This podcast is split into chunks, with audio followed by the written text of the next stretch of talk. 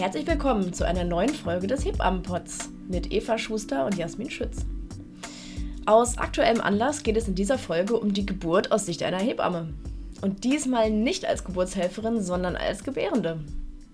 Eva hat an Weihnachten nämlich ihr erstes Kind bei uns im Geburtshaus geboren und ich, als ja noch kinderlose Kollegin, bin natürlich wahnsinnig neugierig, wie sie die Geburt so erlebt hat. Ja, jetzt erzähl doch mal, Eva, was hat dich am meisten überrascht?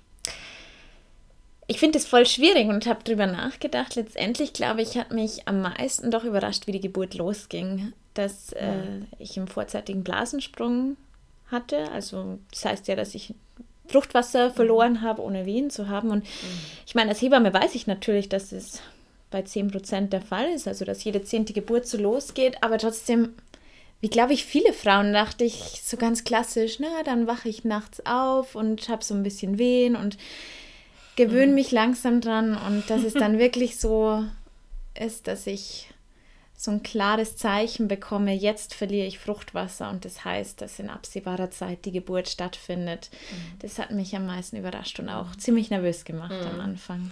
Du meinst, dass man so direkt in äh, kaltes Wasser geworfen wird quasi, dass man so direkt vor vollendete Tatsachen gestellt wird? Genau, weil wenn ich Wehen bekomme, dann äh, ist, ist ja klar, kann nochmal aufhören. Man weiß zwar, dass es in die Richtung geht, aber in diesem Fall ist es halt so ein klares Zeichen und tatsächlich auch der zeitliche Druck, der damit verbunden mhm. ist.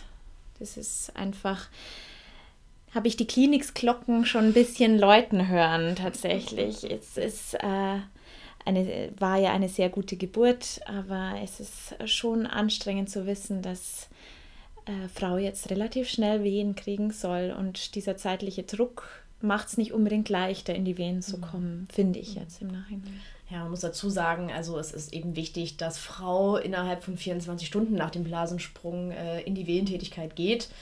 Das heißt nicht, dass das Kind dann da sein muss, aber dass ähm, naja, Geburtswehen sich eingestellt haben, weil das eben sonst, ähm, zumindest für die Außerklinik, eben ein Grund für eine Verlegung wäre. Wie hast du dich auf die Geburt vorbereitet? Oder gibt es irgendwas, wo du auch wirklich gesagt hast, ja, das war eine gute Vorbereitung, da kannst du direkt einen kausalen Zusammenhang erkennen, dass das was gebracht hat? Erzähl mal. Also ich äh, war ja vor der Geburt und vor der Schwangerschaft schon sportlich aktiv und das habe ich nicht aufgehört, in der Schwangerschaft zu sein. Ich habe natürlich den Sport so ein bisschen angepasst. Ich war dann viel schwimmen am Ende und viel beim schwangeren Yoga, also ganz klassische Dinge mhm. auch gemacht. Und letztendlich würde ich sagen, mir hat es einfach den, geholfen, den Körper in Bewegung zu halten. Und es hat mir auch ein gutes Gefühl gegeben, dass ich mir denke, mein Becken war, war beweglich und ich hab, bin nicht eingerostet. Da neigen ja manche Frauen gar nicht so arg dazu, aber ich glaube, mein Körper neigt dazu, wenn er nicht bewegt wird, eher rostig mhm. zu werden. Deswegen fand ich das sehr hilfreich. Einfach auch fürs Gefühl. Und was mir tatsächlich ganz stark geholfen hat, war im schwangeren Yoga diese Übungen, wenn man zum Beispiel die Arme für drei, vier Minuten halten soll oder in, in jeder möglichen anstrengenden Position einfach für ein paar Minuten ausharren mhm. soll. Gar nicht unbedingt, weil äh, ich die Arme nicht halten wollte, aber unsere Yogalehrerin hat äh, immer gemeint, man soll kein Drama draus machen. Und ich halte die Arme, aber reg dich nicht auf drüber sozusagen. Und dieser Satz kam mir ganz oft bei meiner Geburt. Okay, das tut hier weh, aber ich mache kein Drama draus. Ich mhm. muss bei mir bleiben und nicht in eine Hysterie verfallen. Mhm. Das hat mir wahnsinnig gut geholfen. Mhm. Es ist sicher individuell, was Frau letztendlich hilft, aber das fand ich super gut. Und hast du irgendwie was Spezielles gegessen, also dich besonders ernährt, so als Vorbereitung? Hast du irgendwas anders gemacht? Ja, ich habe versucht, mich zuckerfrei zu ernähren. Mhm. Das ist natürlich in der Schwangerschaft manchmal nicht äh, ganz so attraktiv, wenn äh, Kuchen mhm. und im Sommer Eis lockt, aber ich habe es weitestgehend mhm. geschafft. Bis auf die letzten sechs Wochen habe ich dann Datteln konsumiert. Die sind ja jetzt wahrlich nicht zuckerfrei. Aber. Nee, eher so gar nicht. eher so gar nicht. Ähm, aber da äh, sagt man, oder es ist auch in, äh, in gewissen Forschungen, also zwei Forschungen gibt es zu dem Thema, dass sechs Datteln vier bis sechs Wochen vor der Geburt eine schnellere und leichtere Geburt ermöglichen Am sollen. Am Tag, ne? Am Tag, mhm. genau. Mhm. Das ist relativ viel und ich mag Datteln so gar nicht. Ich habe es dann mit Tricks in irgendwelchen äh, Smoothies äh, reingemixt. Mhm. Aber letztendlich in dieser Statistik hat man oder Forschung hat man gesehen, dass sechs Datteln am Tag, äh, wenn die Frauen dann in die Klinik kamen, man gesehen hat, dass die eineinhalb Zentimeter mehr Muttermundsweite hatten, was ja doch ein betrachtlicher Unterschied mhm. ist. Mhm. Ob es dann letztendlich hilft, bei mhm. einem selber weiß man ja nicht, mhm. aber es hat mir auf jeden Fall ein gutes Gefühl gegeben und es war ja auch eine schnelle Geburt. Also ja, vielleicht. Wie viele Stunden waren das? Ja, so richtig wehen hatte ich wahrscheinlich sieben, acht Stunden. Ja, das ist für ein erstes Kind auf jeden Fall eine ganz gute, eine ganz gute Zahl. Und äh, warum genau hast du auf Zucker verzichtet und ab wann? Ich habe letztendlich die ganze Schwangerschaft versucht, auf Zucker mhm. zu verzichten, aber im letzten Trimester, also das, die letzten drei Monate, kann man jetzt pauschal sagen, habe ich auf Zucker verzichtet, weil es ja Zucker zu Wassereinlagerungen im Gewebe führt und auch am Muttermund, der sich ja eröffnen soll, letztendlich das Wasser dazu führt, dass der Muttermund sich nicht so schön öffnet. So mhm. die Theorie dahinter. Mhm. Aber da weißt du vielleicht noch mehr? Ja, also mir wäre jetzt spontan so eingefallen, ähm, dass ähm, dann eben nicht so viele Rezeptoren besetzt sind, die man eben dann für ähm, das Reifen des Muttermundes braucht. Mhm. Das Prostaglandin nämlich, ähm, genau, dass das sowohl, sagt man, äh, diese sogenannte Luven-Diät, dass sie äh, einen positiven Effekt eben auf, die, ja, auf das Schmerzempfinden hat und ähm, auch darauf, wie lange Frau ich sage jetzt einfach mal, überträgt, ne? mhm. also über den Termin, diesen Medianwert eigentlich, aber mhm. rübergeht. Ähm, hast du irgendwie äh, deinen Damm vorbereitet? Ja, nee, tatsächlich habe ich da gar nichts gemacht. Anfangs immer noch irgendwie mit einem schlechten Gewissen verbunden, weil ich mir dachte, ach, das gehört ja irgendwie dazu, aber es wird ja gemunkelt, beziehungsweise gibt ja auch aktuelle Forschungsergebnisse, die zeigen, dass eine Dammvorbereitung im Grunde gar nichts nützt. Und ich hatte auch gar nicht das Bedürfnis tatsächlich, mich äh, zu massieren oder den Damm eben zu massieren. Heublumendampfbad habe ich einfach nicht gemacht. Und für mich war es ja letztendlich dann auch nicht nötig. Ich war lange Zeit in der Badewanne, was ja einfach einen wahnsinnig positiven Effekt hat durch die Wärme des Wassers. Und was für mich wahnsinnig wichtig war bei meiner Geburt, ist selbst die Kontrolle zu behalten. Das heißt, einfach mit meiner Hand am Kopf zu sein und einfach zu spüren, wie schnell ich. Am Kopf des Babys. Am Kopf, ja, Entschuldigung, das ist wieder Hebammen-Talk jetzt. Äh, am Kopf des Babys zu sein, wenn es einfach auf dem Weg nach draußen ist, um einfach zu spüren, wie stark schiebe ich denn, wie stark dehnt sich mein Gewebe gerade und irgendwie die Kontrolle darüber zu behalten. Das war letztendlich auch in der letzten Phase das Wichtigste und das äh, bei der Geburt und das hätte ich auch nie akzeptieren können, dass meine Hebamme, auch wenn ich großes Vertrauen in sie habe, die Hände dort hatte. Ich musste selber die Kontrolle behalten. Das war für mich extrem wichtig und nochmal mehr hat es mir gezeigt, dass ich auch die Frauen weiter ermutigen möchte, bei der Geburtshilfe selbst die Kontrolle zu behalten und sich zu trauen, dorthin zu fassen, zu spüren, was passiert. Das finde ich einen ganz wichtigen Punkt, weil das irgendwie, glaube ich, bei ziemlich vielen so gar nicht auf dem Schirm ist, dass das irgendwie, äh, dass Frau jetzt nicht so völlig entkoppelt ist von diesem Teil und dass dann irgendwie die Geburtshelfer da nur ihre ähm, Finger im Spiel haben, sage ich jetzt einfach mal so flapsig, sondern dass es einfach äh, wirklich erlaubt und wünschenswert ist, dass ähm, dass Frau das so ein bisschen einfach selbst kontrolliert, mal guckt, auch mit dem Finger eingeht so, ne, und einfach mal guckt, also wenn, wie tief ist das Köpfchen jetzt? Mhm. Und dann kann man es, äh, dass man es eben schon fühlen kann, schon recht früh, ne, dass man selber gut tasten kann, dass man merkt, okay, ja, das schiebt sich immer weiter tiefer.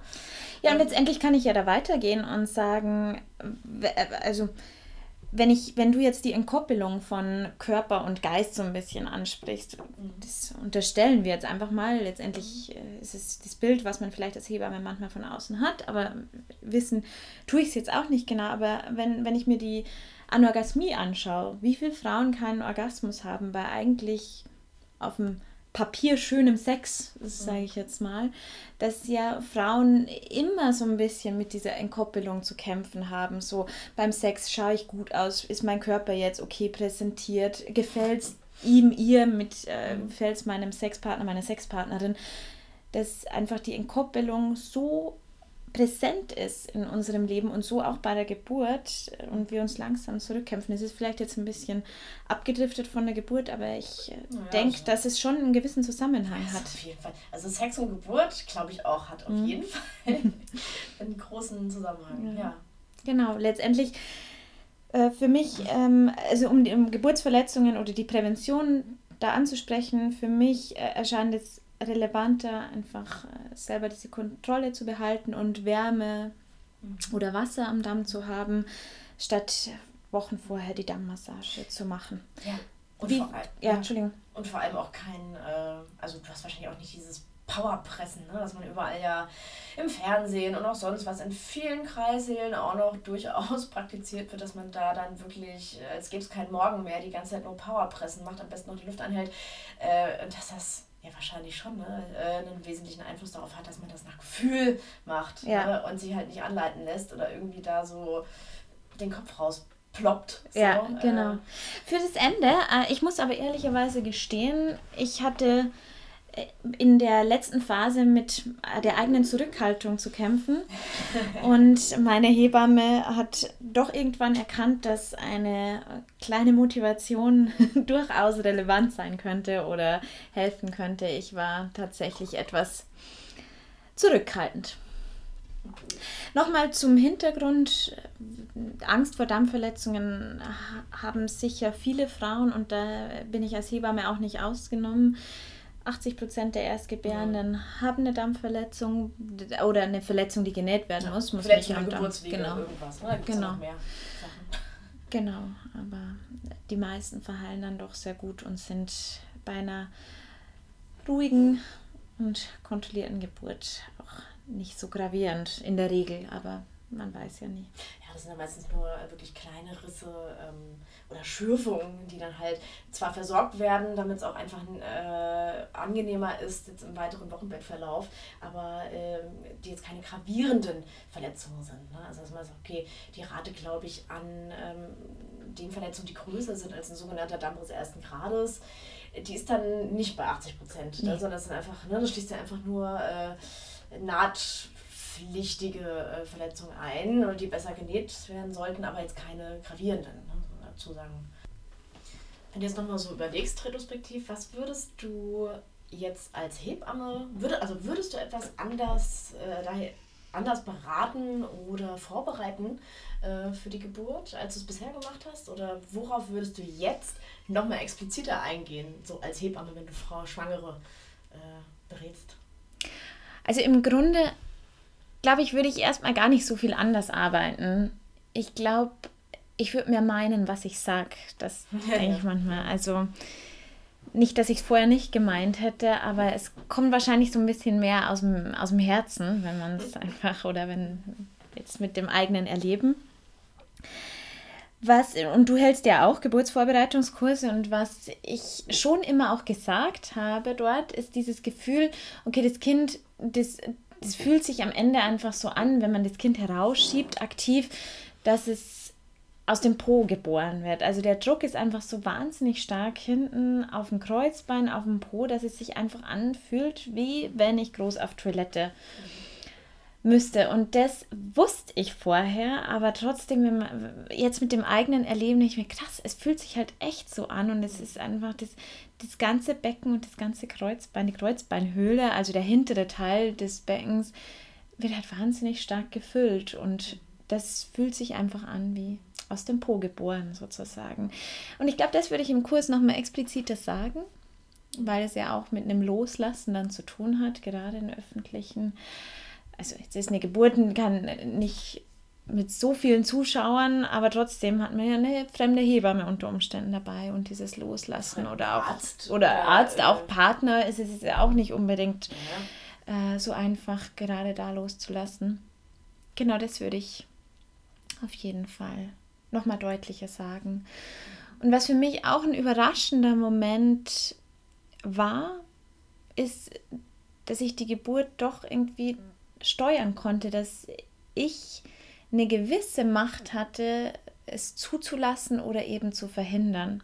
Ich weiß nicht, ob das für alle Frauen so ist. Für mich hat es sich so angefühlt, auch in, als sich der Muttermund eröffnet hat, so dieses Gefühl, nee, das lasse ich jetzt nicht zu oder ich lasse es eben zu, dieses richtig in der Wehe aufgehen sozusagen, das Zulassen, dass es aufgeht.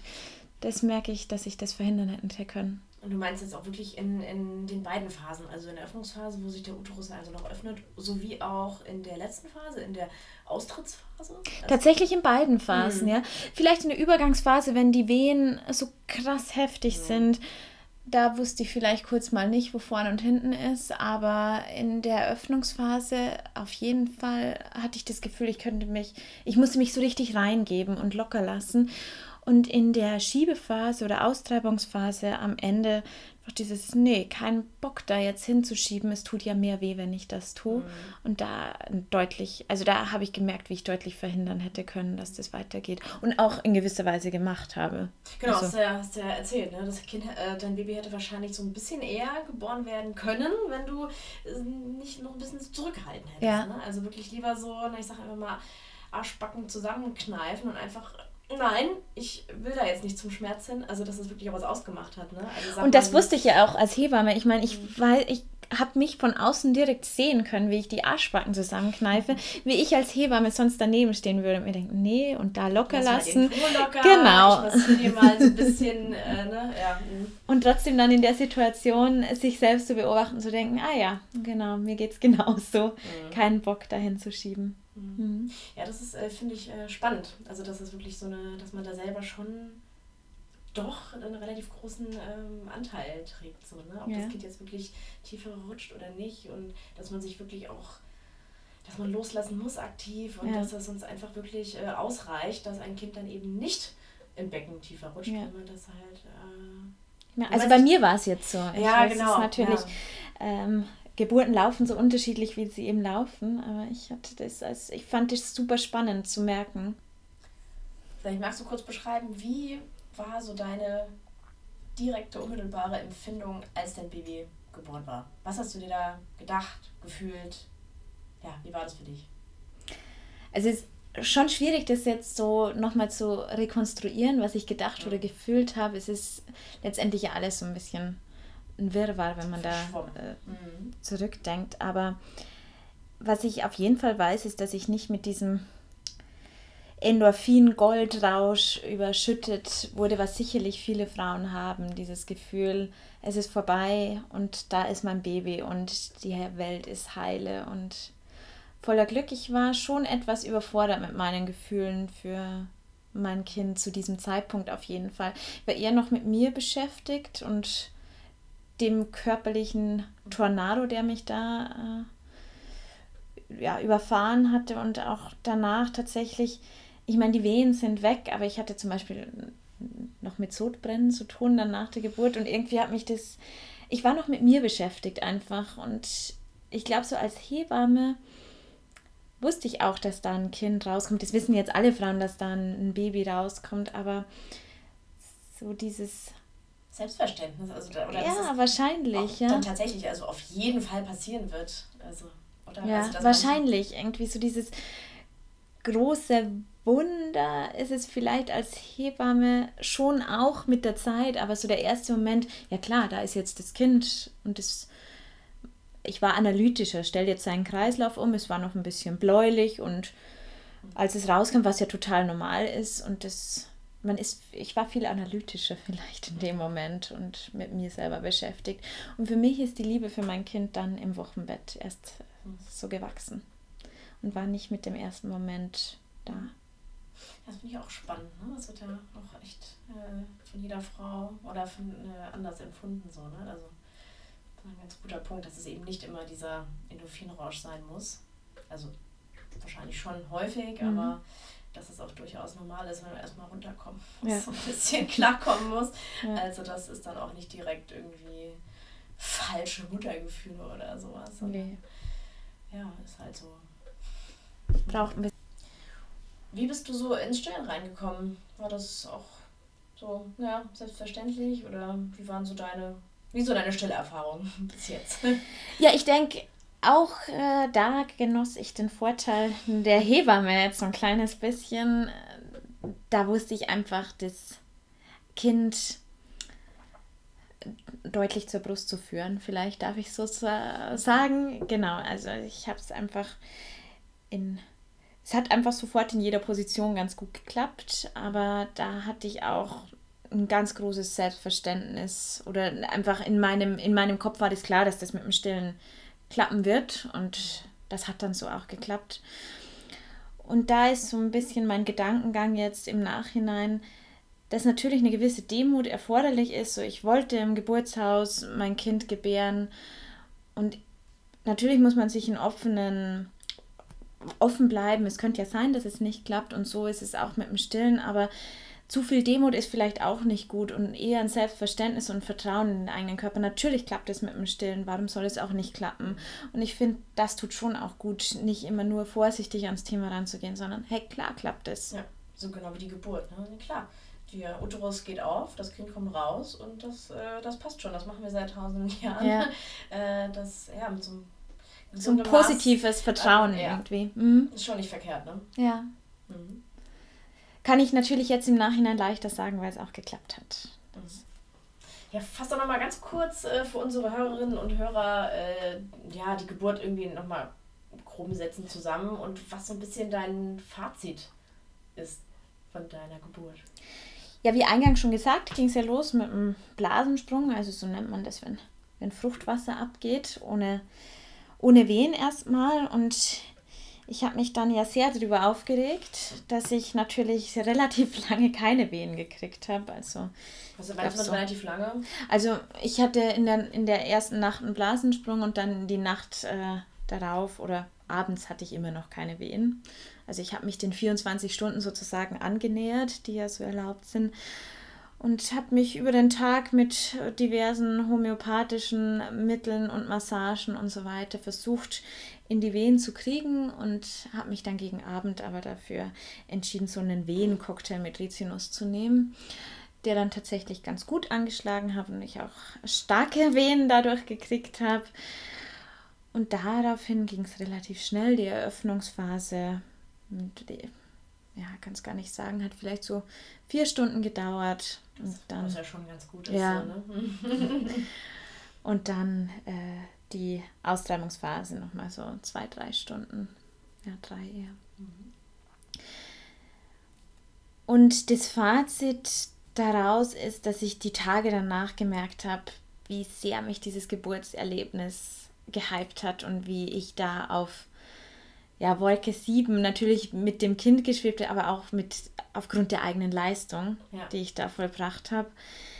Und welche Wichtigkeit es einfach hat, dass es nicht egal ist, wie mein Baby auf die Welt kam. Nicht nur fürs Baby ist natürlich klar, dass eine Spontangeburt und äh, das ja. alles die Vorteile mit sich bringt, aber auch als, als Frau und interventionsfrei, ja, ja mhm. genau. Und für mich war das so ausschlaggebend. Mich haben auch die Hormone danach ziemlich äh, ja, in Mitleidenschaft gezogen dann. Und ich habe dann schon gemerkt, hätte ich nicht dieses Geburtserlebnis, auf das ich zurückschauen konnte, wäre es nochmal schwieriger gewesen, ja. glaube ich, so das Ankommen im Wochenbett für mich. Mhm. Oder also, im Ankommen mit Baby ja, so diese sogenannte, naja, schon die Richtung so Baby Blues, ne? Warum ja, wobei es nicht, um? nicht nur negativ war, es ja. war auch positiv, aber es ist einfach äh, zu krass mhm. gewesen in dem es Moment. Ein positives Geburtserlebnis ja. zu haben, meinst du, ne? Ja, mhm. auf jeden Fall. Mhm. Ja, das finde ich doch eine ganz ähm, wichtige Info, dass ähm, das eben vor allem als Frau auch wichtig ist, dass ja. man das, ja, so geschafft hat, wie man sich das vorstellt. Ne? Ich meine, klar, ob man das jetzt ach, mit PDA oder ohne PDA hat, aber ich glaube, dass man einfach wirklich das aus schon weitestgehend aus seiner eigenen äh, Kraft dieses Kind gebärt, ist ja. einfach. Ähm, Insofern können wir den äh, Spruch erweitern: Es ist nicht egal, wie wir geboren werden, stimmt sicherlich, aber es ist auch nicht egal, wie wir gebären. Ja. In diesem Sinne, danke fürs Zuhören und wir freuen uns aufs nächste Mal mit euch.